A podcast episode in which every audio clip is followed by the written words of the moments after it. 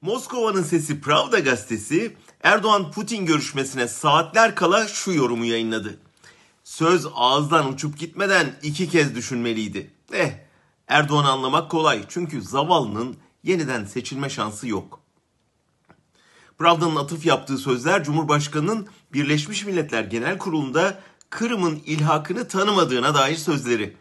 Pravda'nın zavallı nitelemesi Erdoğan'ın Moskova'da nasıl bir hissiyatla karşılandığına dair ipucu veriyor. Ancak Erdoğan Putin görüşmesi öncesi ABD'de gündeme getirdiği bu konuyu değil, kendisine yöneltilen S-400 sorularını hatırlattı.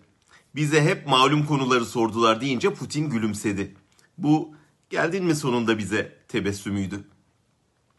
S-400 ısrar nedeniyle NATO'da yapayalnız kalan, ABD gezisinden de Beyaz Saray'dan yüz bulamayan Erdoğan, Pravda'nın dediği gibi en zayıf döneminde gitti Rusya'ya.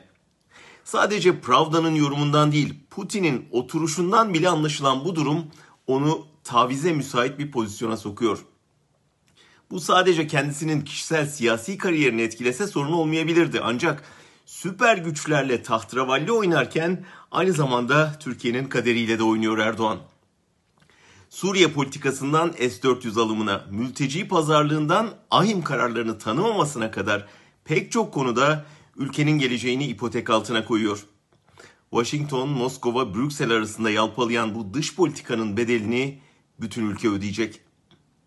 Neyse ki dünya onu artık bir daha seçilemeyecek bir lider olarak görüyor, ona göre pozisyon alıyor.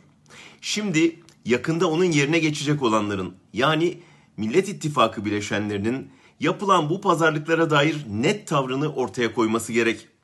Nasıl ülkeyi sömüren müteahhitlere yarın yatırımlarını kamulaştıracaklarını söylüyorlarsa dünyaya da sakın zayıf Erdoğan'ı tavize zorlayıp yanlışa düşmeyin. Yarın işler değişecek. Bizim yaklaşımımız farklı olacak mesajını açıkça vermelidirler. Dünya Türkiye'nin Erdoğan'dan büyük olduğunu anlamalıdır.